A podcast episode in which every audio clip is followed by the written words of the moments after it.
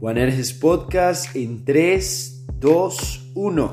Los hijos del trueno te dan la bienvenida a este espacio. Un espacio en donde podemos compartir acerca de la vida Hablar sobre nuestras inquietudes. y la forma en el que somos discípulos. Siguiendo el llamado de Jesús, de ir y hacer discípulos a todas las naciones. ¿Estás preparado? Mi nombre es Jackson Graterol Mi nombre es Francisco Niño. y aquí comenzamos.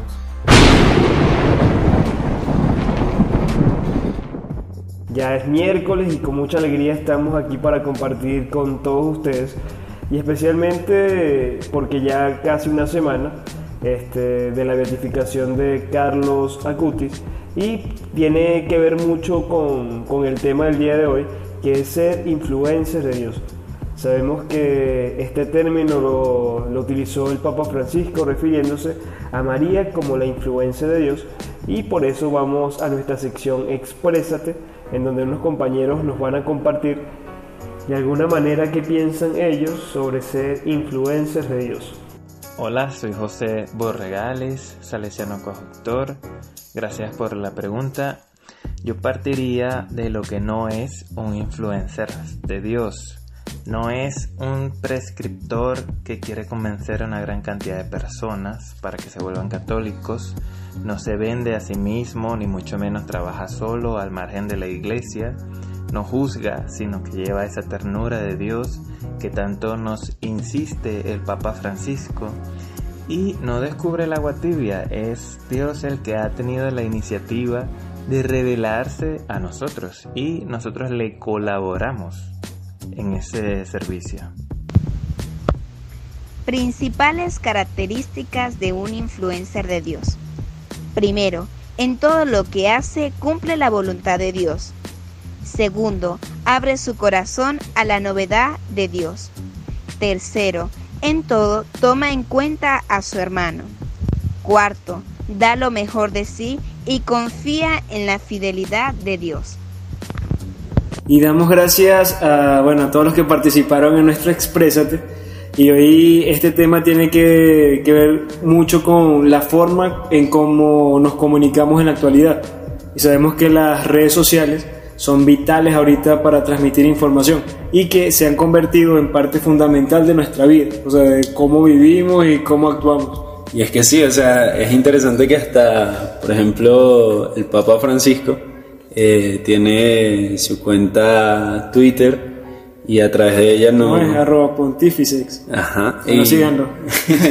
sí, y, y, o sea, es, es interesante porque, o sea, todos estamos ya conectados.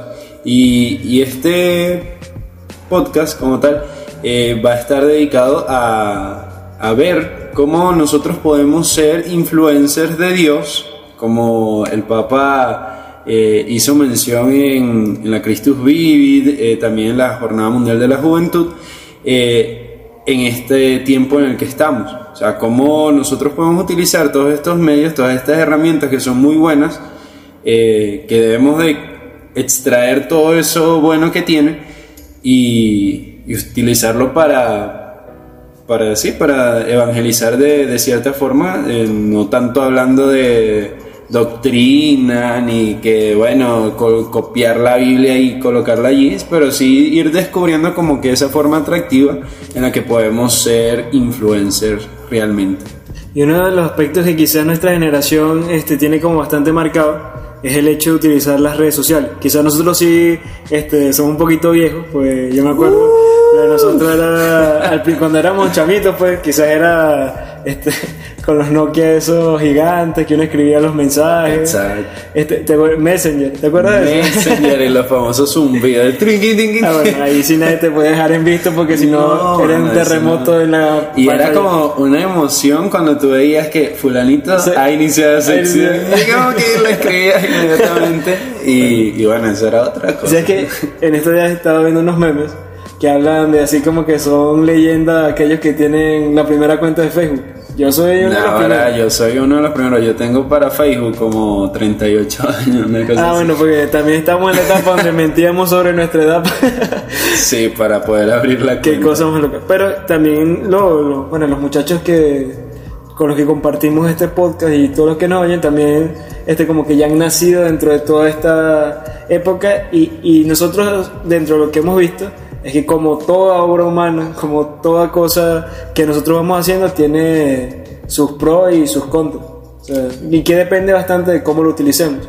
Pero también eh, en la actualidad ha sido fino porque tenemos conexión con, con tanta gente de, de todo el mundo, las noticias nos llegan rápido pero también hay problemas, o sea, Sí, porque... Y yo creo que allí hay que apuntar también, o sea, ver como ambas partes de la moneda, porque a veces, como tú dices, nos conectamos con mucha gente, pero descuidamos de nuestro, nuestro entorno. Y a veces, eh, bueno, en lo personal, eh, yo con, con todas las cosas que hemos vivido como, como venezolanos, nosotros estamos aquí en Venezuela, para los que nos escuchan desde afuera, eh, o sea, a veces es como lamentable que nosotros como que quisiéramos compartir con personas que ya no están en nuestro país y que es muy difícil eh, compartir una Navidad o un 31 de diciembre o un simple reunirse en familia y que en su momento no supimos aprovecharlo porque estábamos inmersos en nuestro celular o en la computadora. Entonces es como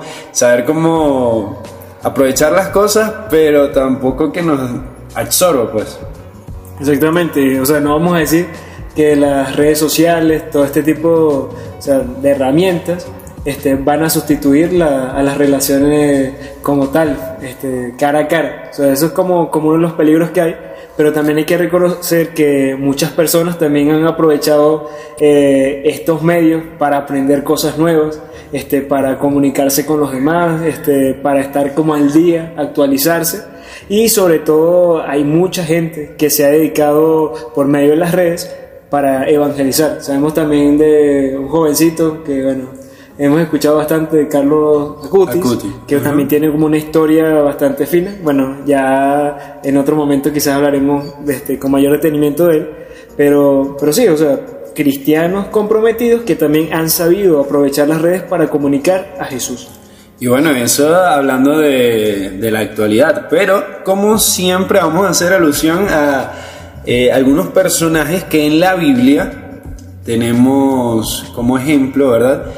Y, y bueno, vamos a hablar de esos influencers. No los vamos a mencionar a todos porque no terminaríamos nunca, porque son demasiadas historias las que nos presenta la Biblia. Pero yo quisiera preguntarte, eh, a ti qué, qué influencer te llama la atención del Antiguo Testamento, que tú defiendes tanto el Antiguo Testamento. No es que lo ya no en esa, esa pelea, pero en el Antiguo Testamento hay, hay muchos ejemplos claros de, de, de aquellas personas que son llamadas a comunicar un mensaje determinado.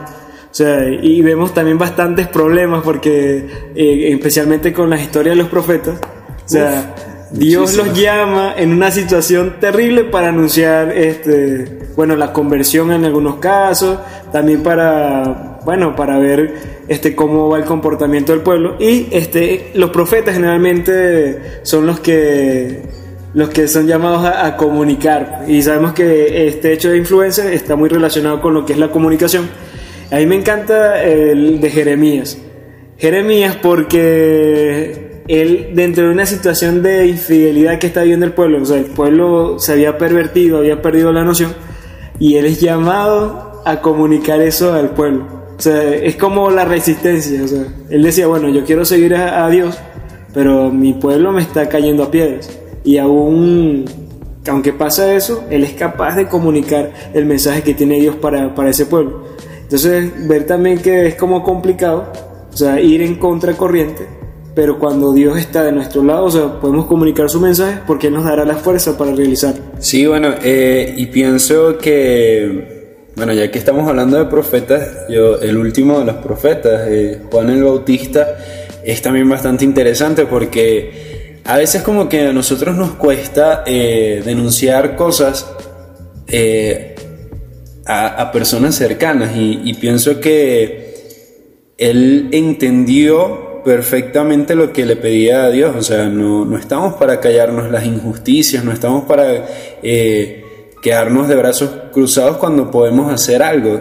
Y ese es el llamado a todos, a todos los cristianos, ¿no? O sea, desde donde estés, tienes que dar tu aporte para que el reino de Dios se haga vida en tu casa, en tu trabajo, en, tu, en donde estudias, en donde sea. Y Juan el Bautista eso le costó la vida porque precisamente denunciaba que el rey estaba con la mujer de su hermano y eso fue lo que le molestó a esa mujer y fue la que le pidió la, eh, a su hija esto está como interlazado todo. esto es como una novela. Una novela, pero, pero bueno, este, le pidieron la cabeza y, dio su vida por decir la verdad. Y entonces nosotros cristianos no esperemos que todos nos van a aplaudir, porque a veces las mismas personas que nos admiran, eh, por quedar bien o por, por no, no sé, como desilusionar a los demás, nos dan un golpe a veces por la espalda. Entonces, no esperemos algo mejor que eso. Pero, o sea, yo creo que el tema ahí es un asunto de transparencia y de autenticidad. O sea, transparencia a la hora de que no vamos a comunicar una cosa que no es. Ni es que vamos a colocar, este, o sea, vamos a decir mentiras o endulzar las verdades. No se trata de eso, sino que con la fuerza del espíritu, pues también que, que, que renueva, que quiere comunicar, o sea, anunciar la verdad. O sea, creo que se trata de eso. Y bueno, estos ejemplos han sido claves. Bueno, y también eh, sabemos de Pablo. Uf, ese es el influencer de influencer. Sí, no, eh, este, bueno, saludamos a los hermanos Paulinos. A los Paulinos, sí, porque yo, yo pienso que ellos han entendido bastante la importancia de la comunicación, porque, o sea, Pablo en su momento no tenía red social, Facebook, TikTok, no sé, eh, sino que eran las, por medio de las cartas, y son las cartas que más se leen en la en, en los templos, pues. Y, y, bueno, creo que, o sea, Pablo entendió cómo hablar el lenguaje de la gente y cómo llegarle al corazón. Yo pienso que, o sea, cuando escucho una, una carta de Pablo, siento que me está hablando a mí y como que me, me hace confrontarme y así, pues, y así deberíamos de ser los cristianos, o sea, eh, toda palabra que, que digamos o sea constructiva y que nos ponga a pensar y que nos ponga como que en sintonía de ese estilo de vida que nosotros queremos seguir. Y Pablo lo entendió. Y una de las grandezas de Pablo también es que no solo le bastó con comunicar el Evangelio a los judíos, sino que él se, se enfrenta y, o sea, y va a aquellos que, que no eran judíos. O sea, eh, es como la... acató el mandamiento de comunicar a todas las naciones que, Jesús pues está entre nosotros y quiere hacer cosas grandes con nosotros. Pero bueno, sí, como, como hemos visto, hay demasiados ejemplos y creo que, que no nos alcanzaría el tiempo para nombrarlos a todos. Pero el día de hoy venimos a hablar de la gran influencer, o sea, creo que no hay nadie como ella, o sea, es realmente como que ese ejemplo, o sea, si tú quieres llevar o proponerte llevar esa vida cristiana como se debe, creo que tienes que mirarla a ella. A ella por su fe, por su fidelidad, por, por todo, por tantas características que, que le podemos atribuir. Y es precisamente de la Madre de Dios, que el Papa Francisco la llamó la influencer de Dios. Y que es influencer no solo por imagen, sino porque es una experiencia de vida dedicada a escuchar al Señor y un testimonio profundo y, claro, pues, de lo que es vivir según la voluntad de Dios. O sea, sabemos que María nos da ejemplo de muchas virtudes, pero vitalmente porque supo cómo cumplir la voluntad de Dios, o sea, y vivió desde ella. Incluso aunque no entendía muchas cosas, pero siento que de eso, de eso trata y es el mensaje que nos da María. O sea, no solamente vamos a comunicar por, por una imagen, sino porque nuestro corazón está Cristo, Él lo está transformando y estamos en camino con Él. Y sí, bueno, es bastante bonito ver cómo el Papa hace alusión a este personaje que, que sin duda alguna como que marcó gran pauta en la historia de la salvación. Y, y es con esa humildad con que ella respondió simplemente sí, hágase en mí, hágase en mí, aunque no entendía muchas cosas.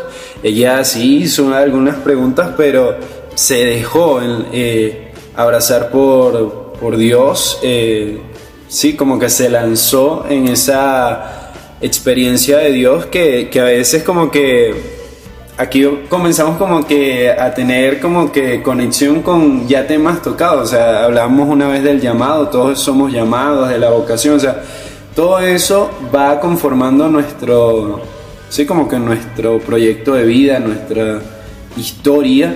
Y no podemos quitar una para vivir una aparte, sino que ya íbamos entendiendo como cristianos de que somos un todo y que todas estas aristas van conformando lo que somos como personas y María lo entendió.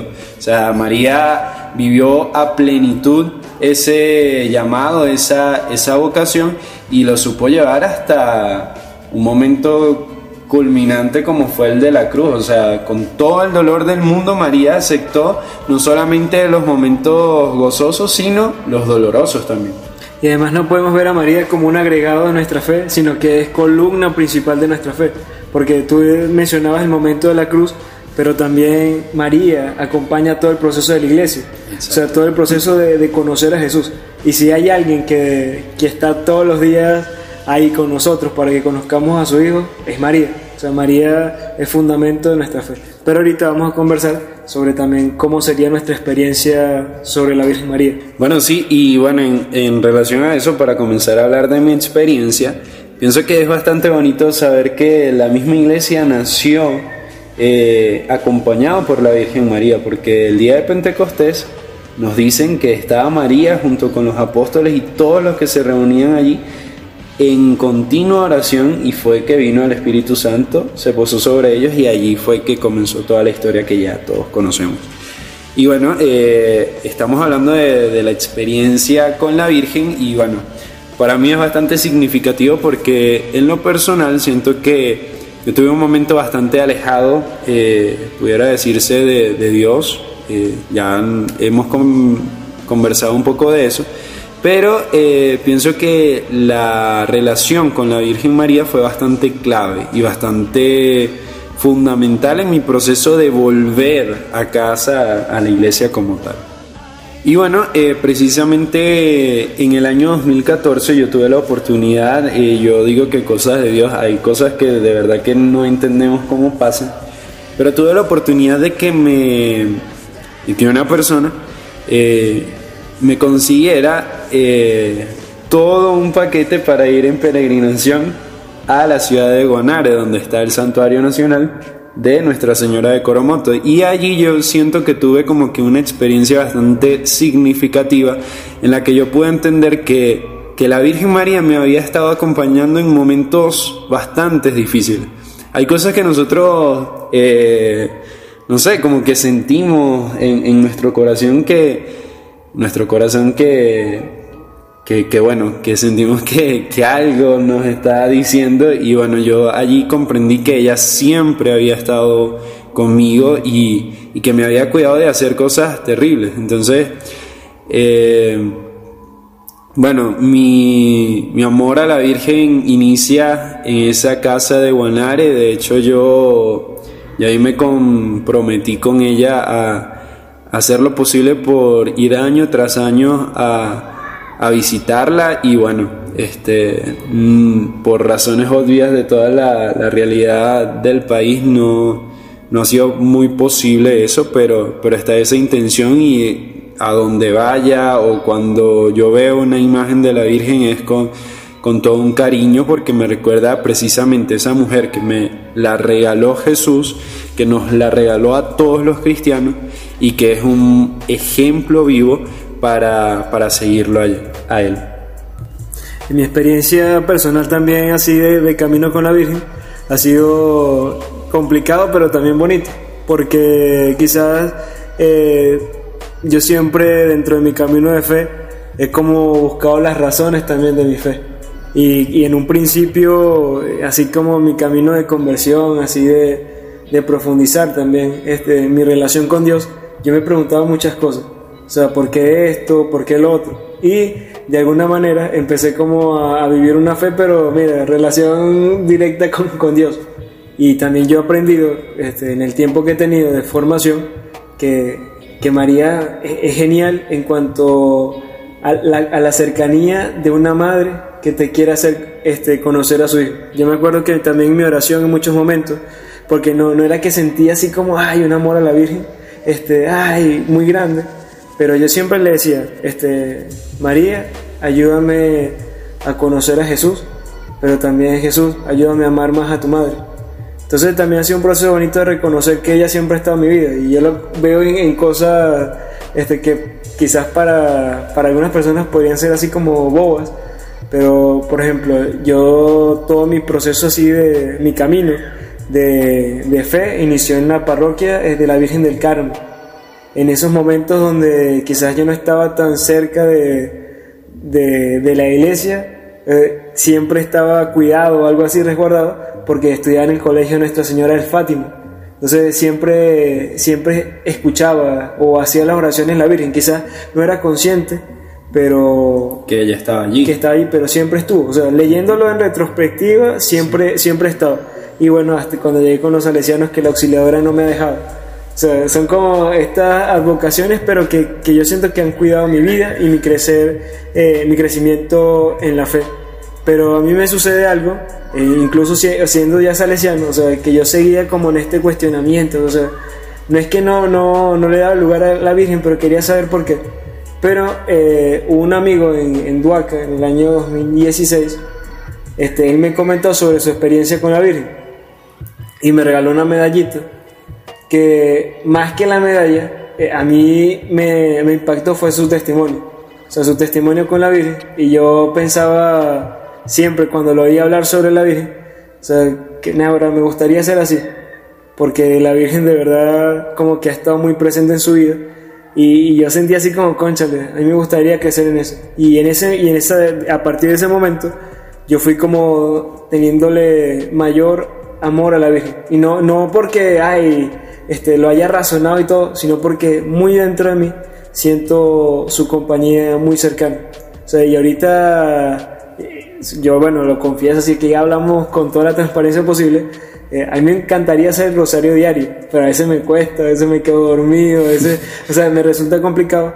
Pero de verdad, dentro de ese camino que voy haciendo, yo no dudo, no dudo que María está en mi vida y que ella me cuida. Sí, no sé, es como sentir su, su amor de madre. Siempre, siempre. Y, y, bueno, cuando tú hablas de, de cuando tú estudiabas, eh, yo me acordaba porque yo estudié con las dominicas y ellas nos hacían eh, rezar cada mañana la consagración a la Virgen del Rosario. Yo no la hacía, o sea, yo todavía me la sé, pero era porque era algo como, sí, como reproducir y todo el mundo lo hacía. Pero eh, en la actualidad uno ve como que esos detalles que han estado desde siempre, por ejemplo. Eh, parecerá tonto, pero eh, cuando yo me yo pasé del cuarto nivel al primer grado, uno de mis regalos fue una imagen pequeña de la Inmaculada Concepción. Para mí en ese momento no, no era así como que, ay, no sé pero luego que estoy haciendo el camino con los salesianos, me parece interesante que es precisamente una de las grandes devociones de Don Bosco, o sea, que precisamente nuestra primera novena, así en el año educativo pastoral, es a la Inmaculada Concepción. Y, y bueno, me parece interesante hoy leerlo desde esta perspectiva porque en ese momento no lo entendía, pero como dices tú, la Virgen María siempre ha estado de alguna u otra forma, e incluso cuando mi abuela me enseñaba a rezar el rosario, que a mí yo lo hacía por repetir o por sobresalir en ese momento, ay, mira, este niño reza el rosario, pero eh, no lo hacía así con, como, con, no sé, como que con esa conciencia que, que el día de hoy lo puedo tener, ¿no? Y sabes que también una cosa particular es que cuando yo llego al aspirantado, el,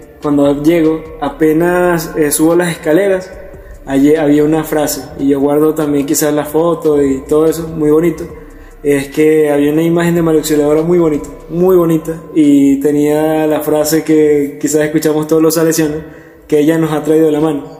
Y cuando uno escucha también a los muchachos en el oratorio, o sea, con una convicción, o sea, que si llegó a la casa salesiana, es porque, mira, la misma Virgen lo agarró de la mano y lo llevó.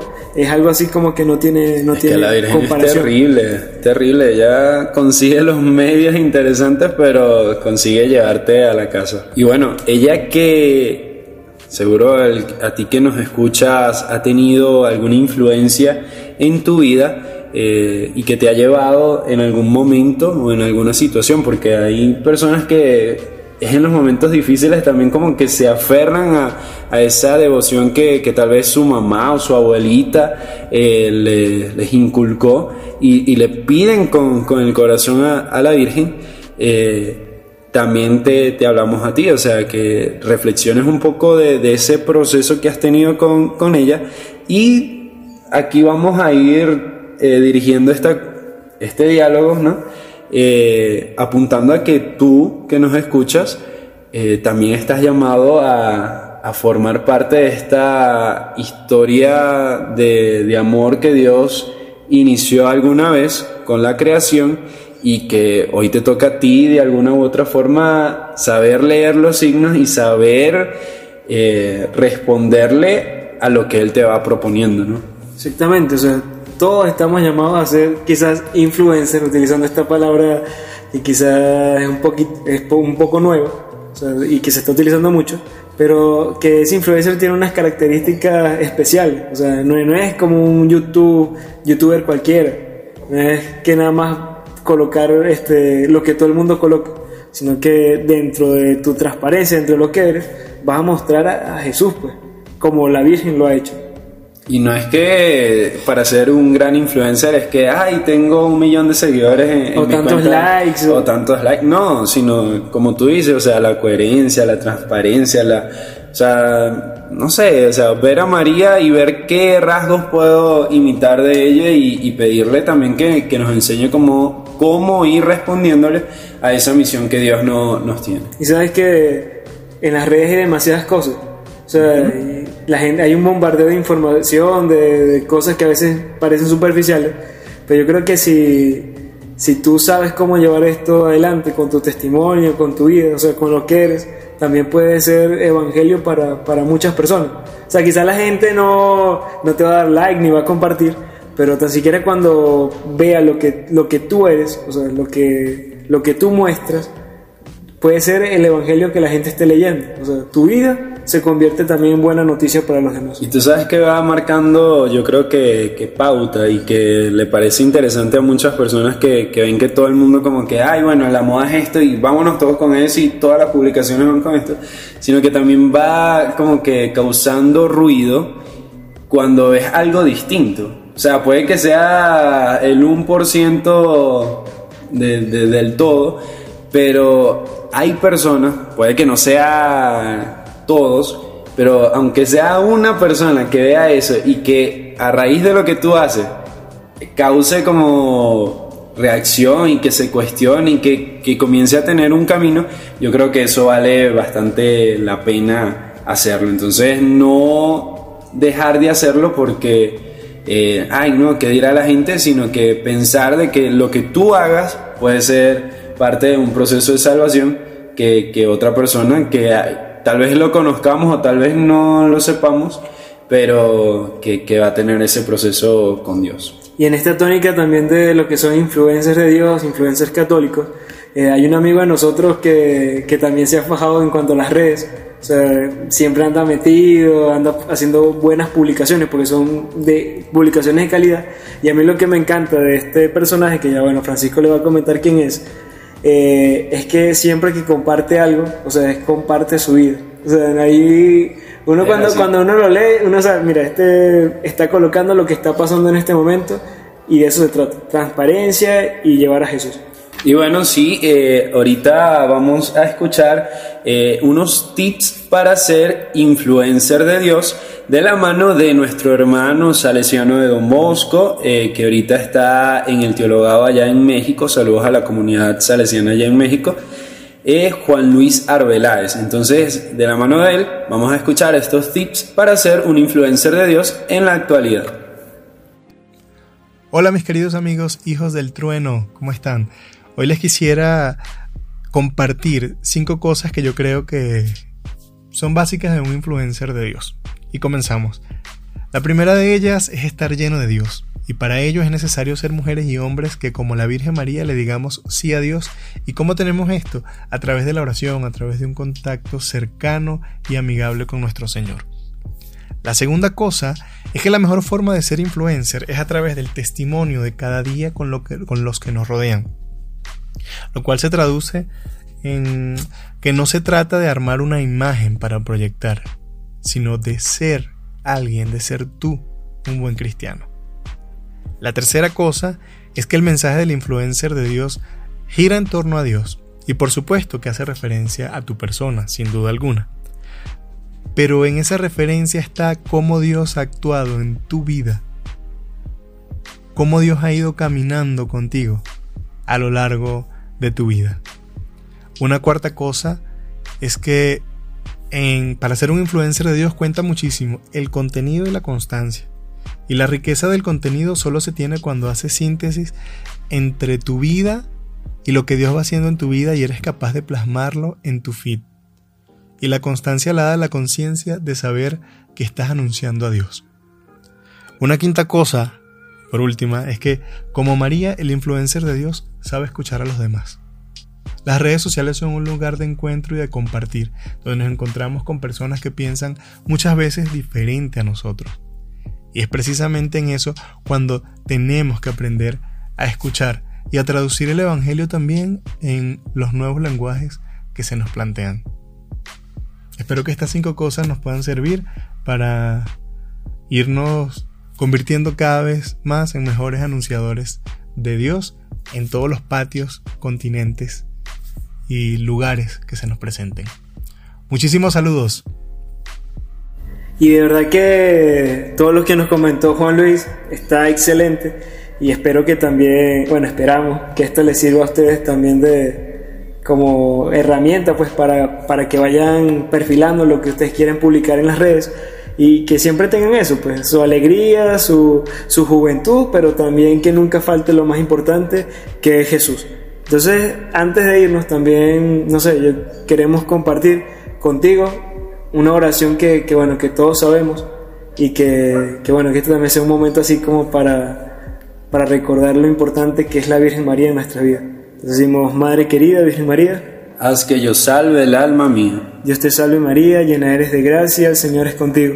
Bendita tú eres entre todas las mujeres y bendito el fruto de tu vientre Jesús. Santa María, Madre de Dios, ruega por nosotros pecadores, ahora y en la hora de nuestra muerte. Amén. María, auxiliadora de los cristianos, ruega por nosotros. Y de la mano con María, te recordamos que seguimos en el camino con el resucitado Atiuseo.